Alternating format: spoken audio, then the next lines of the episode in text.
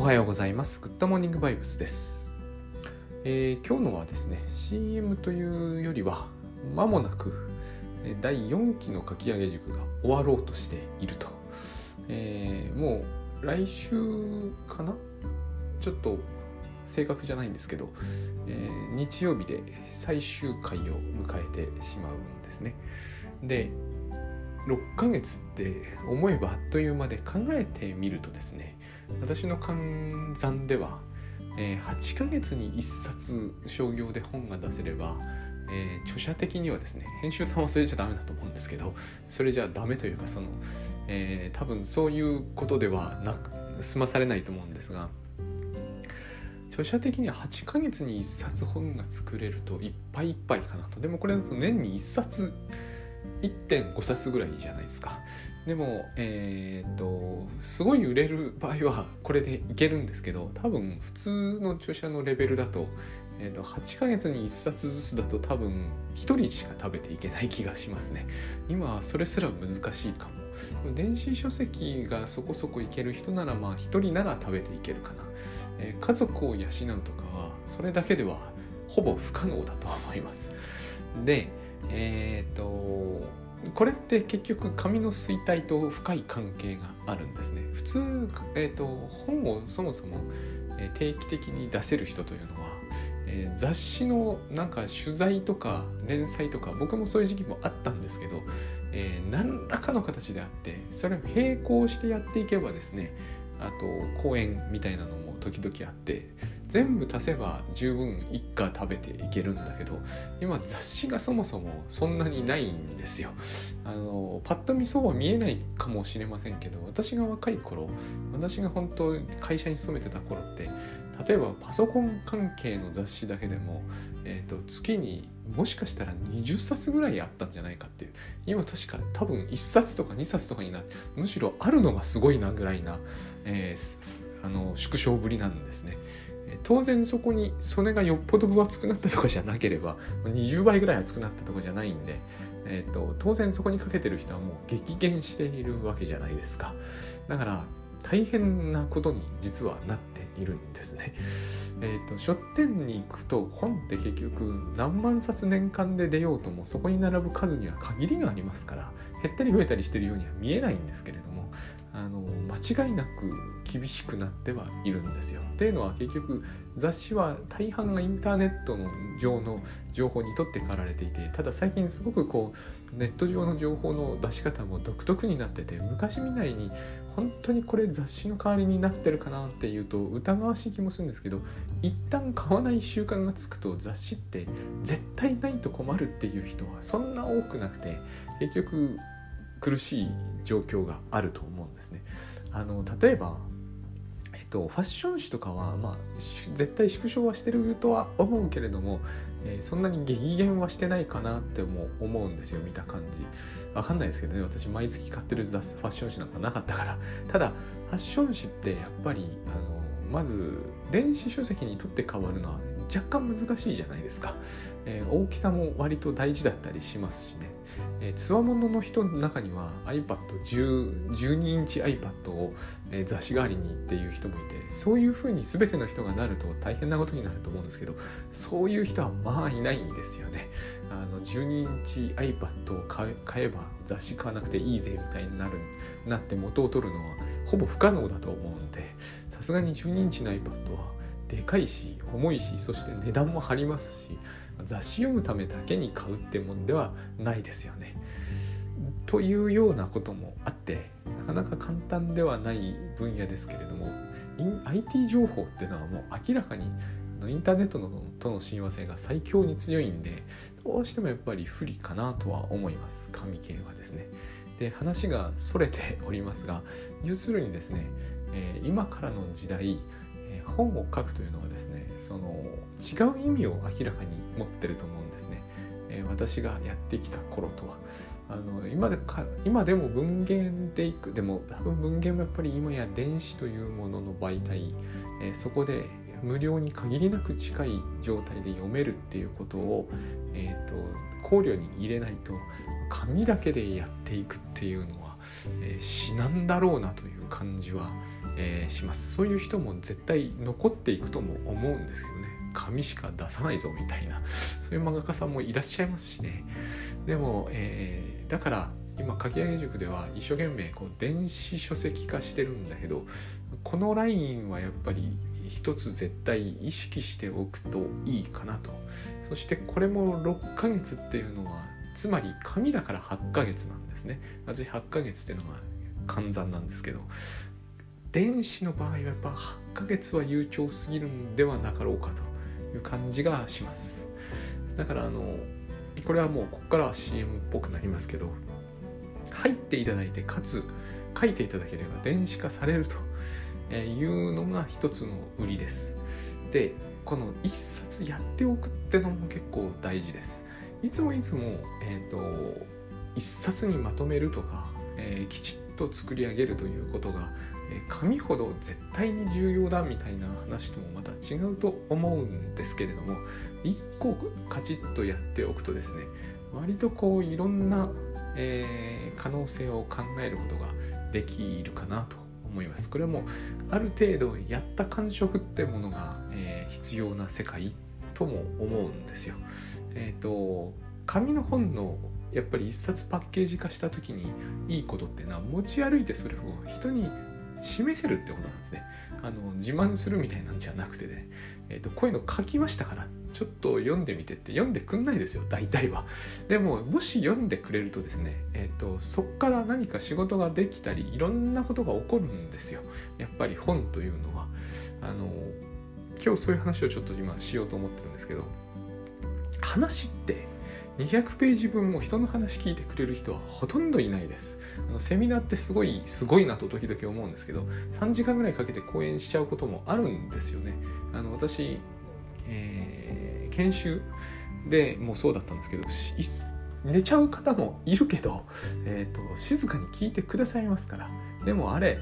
居酒屋で3時間1人がトークしてたらもう周りドン引きじゃないですか。よっぽどその人が話うまければ別ですけどもまあまあそうはいかないと思うんですね。あのなんだっけ？コンラットかな？ジョゼフ・コンラットっていう作家が「闇の奥」という本をえー、書いてますね。あの話って一人のおじいさん船乗りのおっさんがずっと語る話を聞くという話なんですけどあれはやっぱり本なんですよね。まさに本だなと。あれと同じことをあのおじさんがやったらですね周りドン引きですよね。あの話面白いからって言ってもそんなにそんなに聞いてられないじゃないですか。あの確かなんだっけ？えっ、ー、とど忘れするな。えー、ど忘れしました。すいません。とにかく、えー、そういう形式の小説って結構ありますけどやっぱ本だから許されることだし、えー、読む方も付き合ってくれるんですよね。そういうことはあると思います。私これで30分ぐらい喋ってるケースが多いですけれどもポッドキャストでですね、えー、これも聞いてくださる方が3桁いるというのは大変ありがたいと思いますけど本1冊分にはならないですよね。本1冊分を付き合ってくれるっていうのは大変なことなのでこれもぜひですね本にまとめておくと。そうしないと分かってもらえないことって実はいっぱいあるんだけどもつまり、えーと、本1冊分ぐらいは、えー、まとめた情報が必要だという話っていくらも世の中あるんですよ、えー、それでは聞かないのが精神分析みたいな世界ですよね。だから毎日毎日週に5回だとか、えー、そういうふうにその人と付き合うと。そうしてようやくその人のことが分かってくるというケースはやっぱりあるわけです。本一冊で聞くってことは、えーと、それはそれなりにまとまってるっていう話のはずなんですよえっ、ー、と私そう嵐が丘ですね。嵐が丘もあれ、えーと、覚えてる話をおばさんが延々するっていうそういうストーリー仕立てなんですよね。あれも絶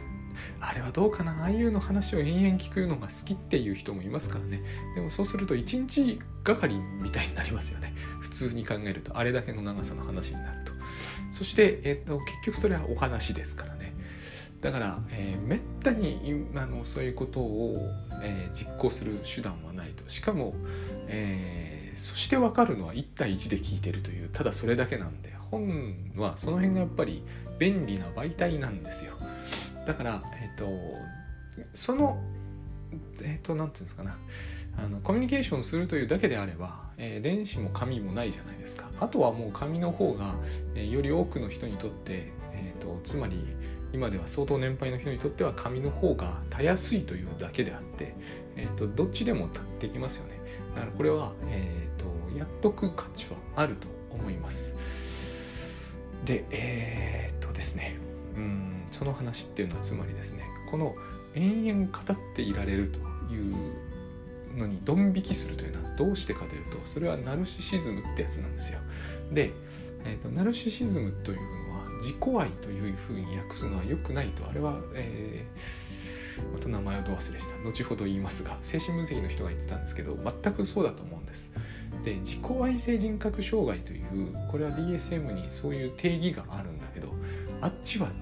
重症だと思いますね。えー、自己愛性人格障害って言われている人、えー、あれが進行しすぎるとですね多分サイコパスっていうやつになっちゃうんだと思うんですね。であそこまでの人って操作を見かけないじゃないですか共感性ゼロで相手のことを搾取しまくってやるぞみたいな態度がめちゃくちゃでかくてあのもう明らかにどこからどう見てもこの人を好きになるのはあの仏道修行を要しそうだなっていうレベルの人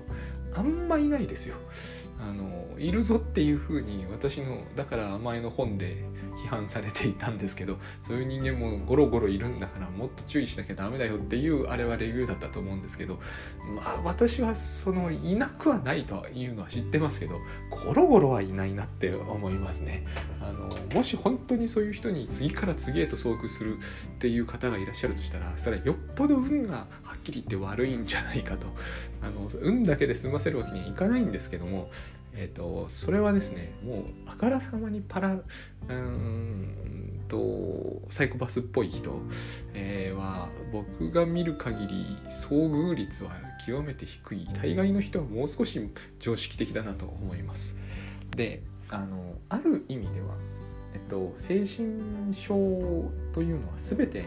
えー、ある意味ではねあのナルシシズムが究極のあの何て言うんですかねその人の奥底をこの問題を引き起こしているとすればナルシズムだろうと思うんですね。でそれは、えーと、ごく当然のことだとも思うんですよ。つまり私たちは原初において甘え甘えさせるみたいな話あるいは甘えの成立みたいなことを書いたのも、えー、つまりナルシシズムってものがベースにありますよっていう話をある意味ではしてますつまり人は生物なので、えーと、好き嫌いというものあるいは、えー、愛情と憎悪というものを何、えー、て言うんですかね、えー、対照的には扱いっこないわけですね母子関係がニュートラルですってのはおかしいわけですよ。母子関係は相互に、えーと、愛し合ってますでなければ、えーと、一番最初に出た時ですよ、えー、その反対に出てしまったらもうトラブルなわけじゃないですか。えーと、ニュートラルなんですよ好きと嫌いは1とマイナス1なんですよでは済まないはずですよね。えーと、赤ちゃんからするとやっぱりお母さんと,、えーと愛し合ってない関係というのは無理がありますから最初からそれでは。でそういう無理がつまり、えー、いろんな問題を引き起こすわけだけれども、えーと、最初から、えー、最初から生まれつきサイコパスなんですなんてことは多分ないと思うんですよ。何かがあったはずだと。でその何かというのが、えーと、初期の頃には結構トラウマという問題が重視されてたんですが、えーと、今ではですね累積外傷みたいな方がやっぱりだんだんだんだん一般的になってきたかなと思うんです。えー、あれですよイエローカードを3枚でレッドカードみたいなつまりトラウマというものが1個でかいのがお母さんがひどいことをしたからえーと、その子がすっかり引きこもりましたということもあるんでしょうけれどもそういうのよりはですねあのもう小さな小さな難しさトラブルみたいなものが積み重なって積み重なっていつしかこうシゾイドみたいになってしまいましたとかそういう方が自然だと思うんですね。でナルシシズムの病理っていうのはつまり、えー、言ってみれば、えー、一番最初の赤ちゃんの状態まで戻るってことだ特にそれは感情面でですねその人がスキルの面でまでそんなところにまで戻らないですよ。あの箸も使い方が分かんなくなりました。言葉も喋れなくなりました。自分では立てませんみたいなそこまで対抗するなどということはそんなないですけれども情緒的には多々あるわけですよね。私もえーと、長らくそういうのに近い状態ってありました。でこの種の私自身の経験ではですねこの種の人間はそれそれ自体ですぐにどうこう困るかってことはないんですけどなんか、えー、人と付き合うのが難しいとかこっちで考えるところの鬱陶しさとか面倒くささがあるとか何かあるいは人に好かれていない気がするとか不意に妙に寂しくなるとかあるいはこう恋人はいるんだけど恋人との二者関係以外の人間関係は全部廃棄したいとかそういうなんかですね奇妙ななんつうんですかね、えー、感じに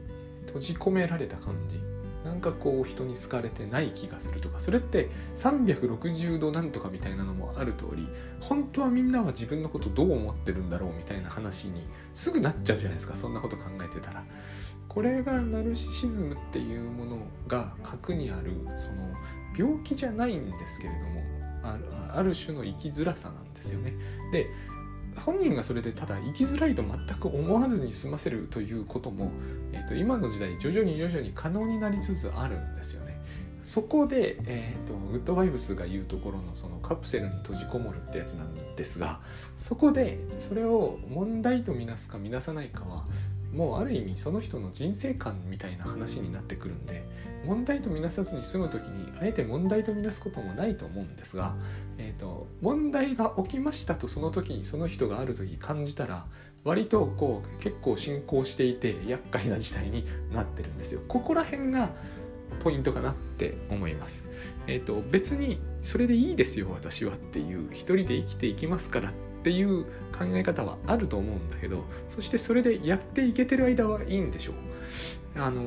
家にずっと閉じこもっていて、え、仕事もオンラインでやります買い物もオンラインでやりますだから他人とダイレクトに関わる必要なんかないんですとでえーと、仕事関係でもちょっと嫌なことを言う人がいたらそういう人そういう人そういう人はバサバサ切り捨てますと。でうまくいってる仕事も1個でも当たるとすごく収入でかいからそんなにいろんな人間関係いらないんですと。えっ、ー、とどっかこじれてる感じありますがまあまあなんとかなるよっていう話はあると思うんですね。でそこに無理やりグッドバイブスが介入するとかはないと思うんですよ。えーと、そういうことをなんかですね、えー、水戸黄門が、えー、日本中を暗夜して悪人退治するみたいに、えーと、倉園さんが日本中を歩き回ってそういうのはいけませんって言って回るっていうのも奇妙な話じゃないですか。同じ理由でカウンセリングが無理やり外からコンコンと叩いて「あなたシゾイド大丈夫ですか?」みたいに言っていくのはおかしいと思うんですよ。けれども、えーと今のえーと、スキゾイドみたいな分裂的な引きこもりをずっと進行させると、えー、その人が困った時に、えーと、どう割とこう進行が進んでしまっているみたいな問題はどうなるんだろうっていうのがあるんですね。でこれはですね、えーと気にしすぎるのもどうかと思うんだけど 気にしなさすぎるのも同じぐらいどうかと思う部分は今言ったような事情であります。で、えー、究極的にはその人が引きこもっている時の、えー、多分ここを一番気にするべきだろうなと思うのはですね対人関係の有無っていう言い方になるはずなんですが、えー、情緒的に甘える対象が存在しないというふうに私だったら言いたいわけで、えーと、で精神分析の用語を借りるならこれをナルシシズムと言うんですよ。ナルシシズムが進行しているっていうんですかね。あの核にあるっていうんですか、えー、ナルシシズムっていう風なのがテーマとして上がってくるのはこういうところなんだと思うんですね。えー、自己愛とかではない自己愛に違いはないですけれども、えーと、自己愛という表現はおかしいんじゃないかなと思うんですよ。自己愛というくらいだったらばやっぱり赤ちゃん帰りって言った方がまだまだずっと近いというか赤ちゃん帰りって言いたいからこそ自己愛ではダメだと思うんですね。でうん赤ちゃん帰りというのはつまり、このこのポッドキャストでは説明しているつもりですし、えーと、でもちゃんと説明していないから分かりやすくはないと思うんですけどえーと、主要なのがつまりこのポッドキャストで説明している主要なのは2種類の赤ちゃん返りがあって1個がウィニコットの言うこう静かな赤ちゃんってやつですね、えー、Going on Being の方。つまりですね、えー、お母さんが環境としての母親を、えー、完璧に演じるとどうなるかというと,、えーと、あまりにも頼りになるから赤ちゃんはずっと静かにしていて、欲求もあんまり意識がはっきりしない、えお母さんがいるなんてもちろんとんでもない。全く意識していない。だから赤ちゃん赤ちゃんの目線や感覚からすると、え誰もいない。もちろん自分というものはいないんだから観念としての自分がないですからね、え自分というものがない。お母さんもいない。つまり誰もいない。このこの表現をウェニコットが取ったのはそこがいかに静かであるかというのを強調したかったからだと思うんですけれどもつまり誰もいない、え赤ちゃんいるんですよ。でも赤ちゃんの主観の中でそこに誰かがいるわけじゃないから本当に誰もいない。そういう、えー、世界。ここに戻ってしまうとですね成人の人がですねめっちゃわがままな人ですよね。めっちゃわがままな人ですよね。周りの人は環境としてのお母さんなわけですよ。あのなんつうのかな。ある種の、えーと、仕事でぐったり疲れていた、えー、昭和のお父さんみたいな感じですよ。あの醤油取ってとか言ってるわけですよ。えっ、ー、と完全に何て言うんですかね。その自分一人の世界自分一人の世界というものは自分一人だけでは成立しない自分一人の世界。そういうものを作っちゃうということですね。あのうんそうですね。私が娘の、えー、疲れてる時にゲームに付き合うんだけど私ゲームするわけじゃないんですよ「あつ森」「集まれ動物の森ね」えーと、娘が一生懸命プレイしてると。私はそれを、えー、ソファーに座って黙って見てるわけですね。これが環境としての母親がえー、情緒的に、えー、その役割を果たした時のパターン。これもある種わがままじゃないですか。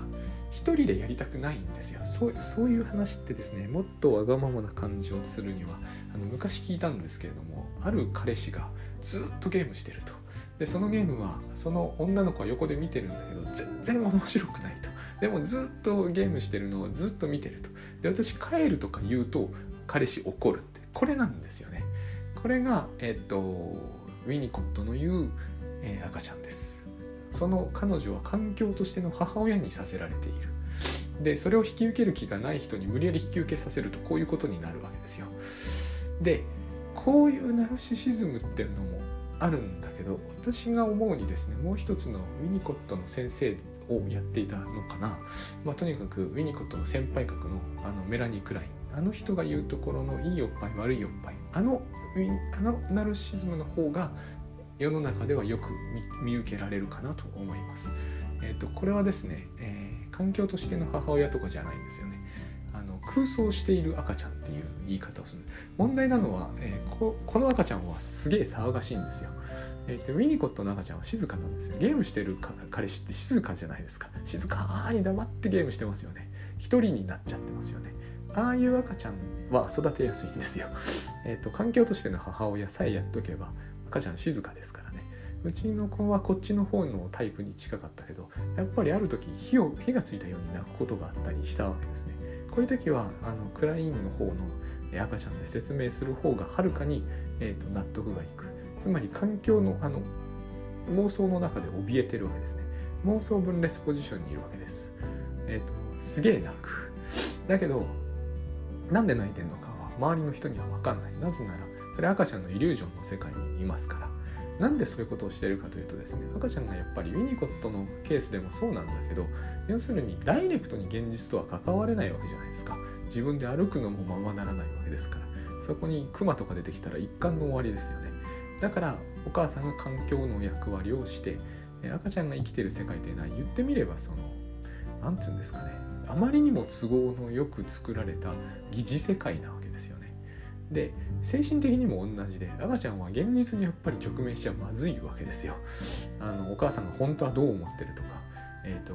忖度とかし始めちゃったらもう赤ちゃんの心は、ね、耐え難いものになるのでだからこう何て言うんですかね妄想で自分を覆っちゃうわけですね。そういう人が、えー、成人になるとやっぱり同じように何て言うんですかね今度はわがままなんじゃなく何この人何やってんだろうって感じになっちゃうんですよね。あのナルシズムの中でもある意味ではサイコパスっていうのはそうなんですよ。彼らは多分イリュージョンのすごく現実見当が高く見えて人を搾取しているから、えーと、妄想の世界にいるようには見えないかもしれませんけどどう見たって妄想の世界にある意味ではいるわけですよね。えーと、世界を完全に損得だけで見切っているというそういう妄想を抱いているし、えーと、その中で得すれば自分はいいんだという、えー、とある種のこう非常にこう何て言うんですか奥行きのなさがありますよね。えそこで得さえすれば自分が幸せなんだと。明らかにどう見ても幸せになってないシチュエーションでも俺は得をしたからいいんだって思えるっていうのはどっかどっかで無理やり見切ってるところがあるはずなんです。これ赤ちゃんならおかしくはないんですよ。だけども成人がやるとおかしくなっちゃうんですね。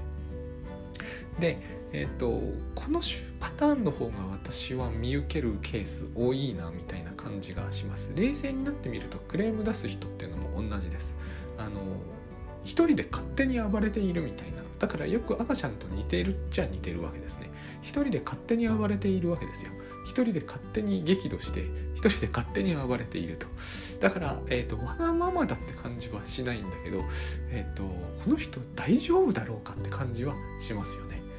あのー、もうちょっとこれが極端あのー、分かりやすくないケースで言うとえーと、やたら買い物をする人とか、え妙に旅に行く人とか、まあ、その辺がだからここの話もそうなんですけれども、えーと、果たしてそこに介入するべきなのかどうなのかっていう問題は残るわけです。えーと、やったらこの人別になんかシーズンでもないのに旅行とかしてるよねとか、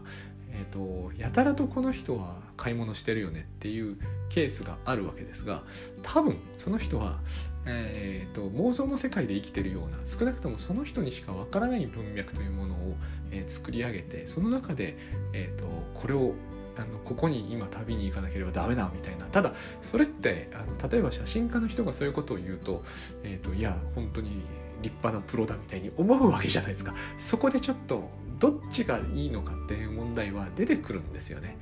えっ、ー、とそれは本当にいけないことなのかなんていうのは論外で別にいけなくはないんですよ自分のお金でやってる限りにおいて。ただなんとなくそこに、えーと、大体そういう方が独身であったりするのは独身であることも、え、ご自身ではちゃんと理由があるわけですよねこういう、え、旅ばっかりしてるのに付き合ってくれる人はいないからとかそういう話をするからちゃんと分かっていらっしゃるんで、えー、何にも問題はないんだけれどもなんか妙な感じがするっていうことはあると思うんですね周りからすると。まあ、あまりに突出しすぎてついていけないとかそういう感じなんですが、えーと最初に言いましたよね。あの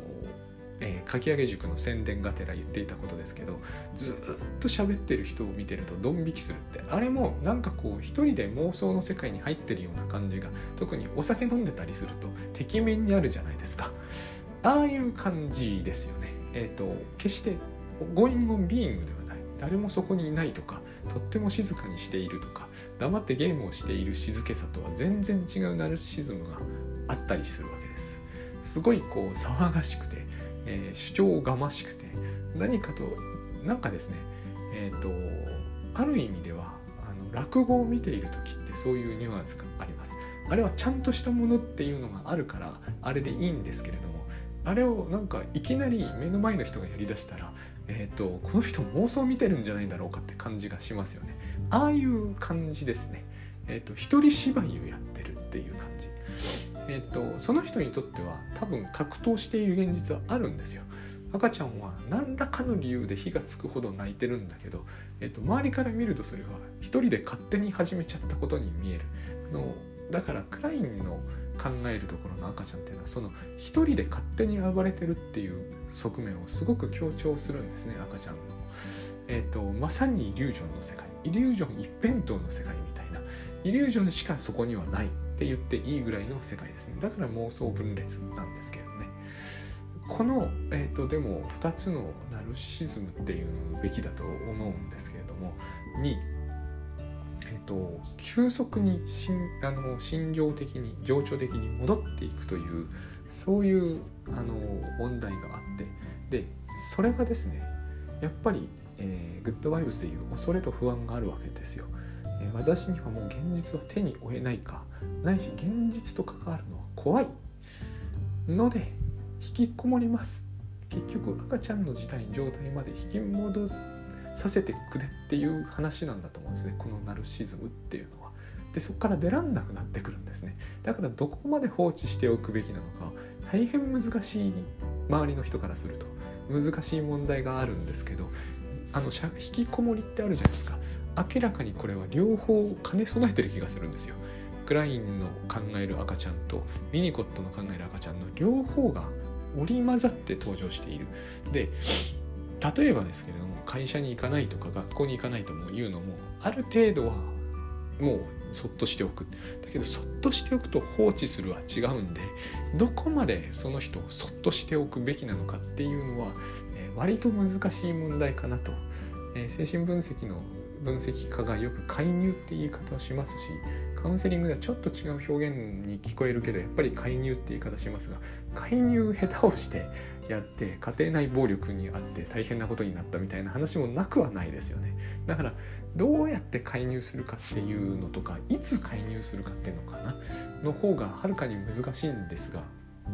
その時にえよく身内の人が特に私たちが何かをしたってわけじゃないっていうと、え例えばその引きこもってる人が激怒するとかいうことあるんだけどでも一つ事件挙げてみましょうっていう話をしてみると意外と何も上がってこなかったりするんですね。これ累積外傷っていう言い方が正しいんだとやっぱり思うんですよ。嫌なことが何度も何度もあったんですよね。一個でかいのはなかったかもしれないけどちっちゃい嫌なことが何度も何度もあったからえその人はこうもう人とあまり関わらず放浪の旅に出ながら、え自分の活動を行うとかそういうスタイルに切り替わったというか切り替わったというよりはある意味元にあのせん、えっとな、子供帰りをしつつその中で生きていくっていうなんとなくそういうスタイルが確立し始めたみたいなそういうことがあるのかなと思うんです。さっきも言った通りそれで写真家になりましたっていう素晴らしくうまくいくケースもあるから一概に言えないと思うんですよ。だけれども、えーと、どう見ても風天の寅さんみたいになっちゃってますみたいなでもあれはあれで肯定的に取られたりしますからねだからやっぱり難しいんですよこの辺の塩梅みたいなのは。で累積外傷なんですが、えっと、これがいいか悪いかの話をしたいわけじゃなくて一つは累積外傷というものが、えーと、どう捉えればいいんだろうっていうのがあるんですがあれですよね。あの動物愛護的にどうかと思うんだけどマーティン・セグリマンっていう人が、えーと、ちょっとまた名前厳密じゃないかもしれませんけど学生学習性無気力っていうのを、えー、言い出したじゃないですか。あれと全く同じような概念はフロイトがしょっちゅう言ってたことだろうとも思うんですけどフロイト派の人たちが。要は犬に犬がですねゲージから出ようとすると電気ショックが加えられると。でそのうち電気ショックを加えなくなっても犬はもうゲージから出るのを諦めてしまうっていうあれあれですね。あれすごくこうナルシズムだなっていうものを感じさせられるんですよね、えー、嫌な目にあったんですよ。人との関わりの中で。だからえっ、ー、ともうこの中でやっていこうみたいになってしまう。そういうのが一つのナルシズムというものだろうと思うんです。あのハリー・ハーロウのあれも動物愛護的にどうかと思うんですけどあの針金ザルの実験もありますよね。お母さんが針金でできてると。あれはあれはよりひどいと思うんですけど小猿は抱きつきに行くんだけどそうすると針金が刺さると。これでえ、ー、となんか不良ザルみたいなのができちゃうという実験があります。これも非常にえーと、強烈なインパクトを残して大体強烈なインパクトを残しているのは倫理的に少し問題がありそうな実験が心理学では多いですけどね、えーと、これも動物動物行動学の中から出てきた実験だけど非常にフロイト的だなと,、えーと実験を読んだ時は思ったんですよ。やっぱりこれも累積外傷ですよね一一度刺さったって嫌でしょうけど何度も何度もやって何度も何度も嫌な目に遭うから、えーと、外傷が募あの溜まっていくわけですよね。でそういう目に人が合うというのはですね針金でできてるお母さんなんかいないわけだから要するにそういう目に人が合うというのは、えー、いろんなこう条件が何度も何度もそれこそ何十万回という回数でえーと、人と会話をするためにちょっと嫌味を言われてちょっと嫌な思いをするとかいうものが大量に積み重なった結果、えーと、グッドバイブスでは積み重ならないんですけどねこれは。積み重なったものは残ってないからイリュージョンなんだけど、えーと、積み重なった結果レッドカードになるわけですよ。そんそういう展開の中でえっ、ー、とナルシシズムというものがじわっと進行する。じわっと進行するんですよこれはきっと。で、えーと、特にやっぱりこう一人一人で、えーと、どっちかっていうとあのウィニコットみたいに周りを環境に通してしまうのではなくて、えーと、妄想というものの中で、えー、と勝手に、えー、起こり勝手に、えー、と人を下げすみで勝手にある種の人を理想化しあの時々このポッドキャストでも喋りますけど荒井ピロヨさんっていう方かな書いた、えーと、隠れビッチやってました。あれヒステリーですけどああいうナルシズムちょっと男の人を、えーと、誘惑してなびいてきたらすぐ振る。ものすごく表層的なやり取りをしてるじゃないですか。こういうナルシシズムってあると思うんですよね。あ私なんかモテて気持ちいいみたいな。これをあらゆる男の人にやるとあらゆる男からモテてるような感じがするんだけど一切交わらない。交わらないことがもう目的ぐらいな勢いで交わらない。なんとなくこの、えーと、ナルシシスティックなスタイルというのはこの徹底的に交わることを避けるっていう部分が大きいかなと思うんですよ。えーと、いつも人のことをちょっと,、えーと、関係していくとなんかその人の欠点を言い出すのがものすごい上手とかね、えー、とグッドバイブスっていいけどこういうところがちょっとねみたいなのをさらっとこうやって何をしたいかというと,、えーと、深入りしたくないということだと思うんですね。そういう意味で、えーと、クラインの考えるところの赤ちゃんなんだけど、えー、ウィニコットのと似てる似てくるんですよ。結局のところ静かにしていたいっていうのがあの奥底に感じられるわけですね。本当に現実と関わっちゃうというものをよくグッドバイブスで現実を見に行くって言いますけど現実を見に行きたくないってことですよ。だからこういう人にとってやっぱり一つ非常に苦手とする世界に徒弟制度みたいな世界があると思うんですね。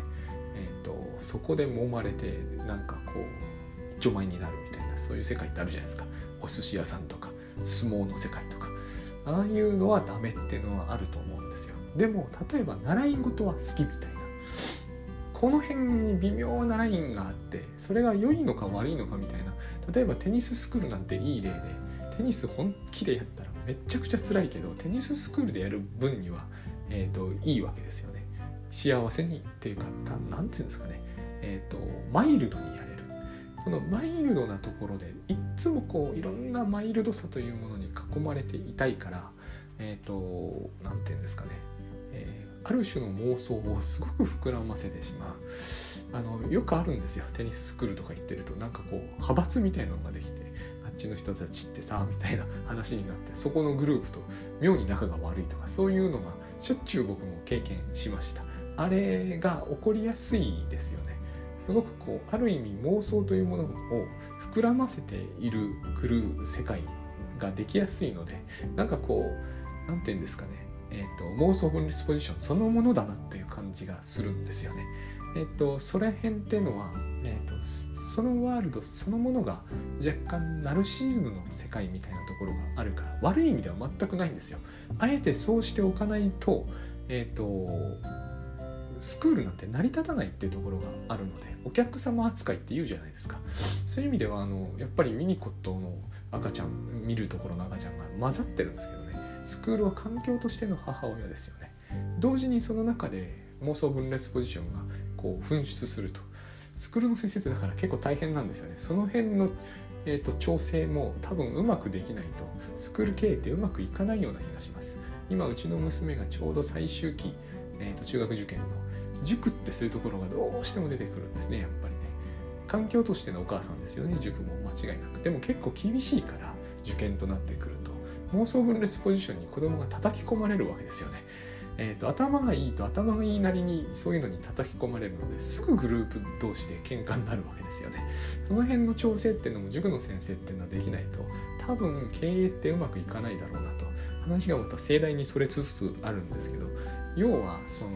僕らはそういうものにいつも隣接している気がするんです。ナルシズムというものに。病気になる人はほとんどいません。自己愛性人格障害なんてとんでもなくてあんな人がいたらですね 友達すぐゼロになってしまうしそうはならないじゃないですかなかなか。あの思いっきりサイコパスになりましたみたいな。それだともうほとんど犯罪も辞さないみたいな。そういう話では全くこれはないんですよ。そういうところでは全くない。だってそのスクールでね友達の悪口言ってるとか散財でも何でもないんで。ただえーと、それもそれで何も問題は起こらないんですけれども、問題が起こる方向に舵を切って、えーと、あまりに長くそれが放置されてるという問題はあるかなと。でそういうのっていうのの難しさはつまりその人は孤立しているわけだから、えー、と多分カウンセリングなんか受けに行かないでしょうしね。でも意外と一番何を必要とするかというとカウンセリングだったりするっていうことなんです。ああのそういう人が行くと大変ですよ多分。カウンセラーはずっと悪口言われてたりしますから。だから訓練ってものが必要になるんでしょ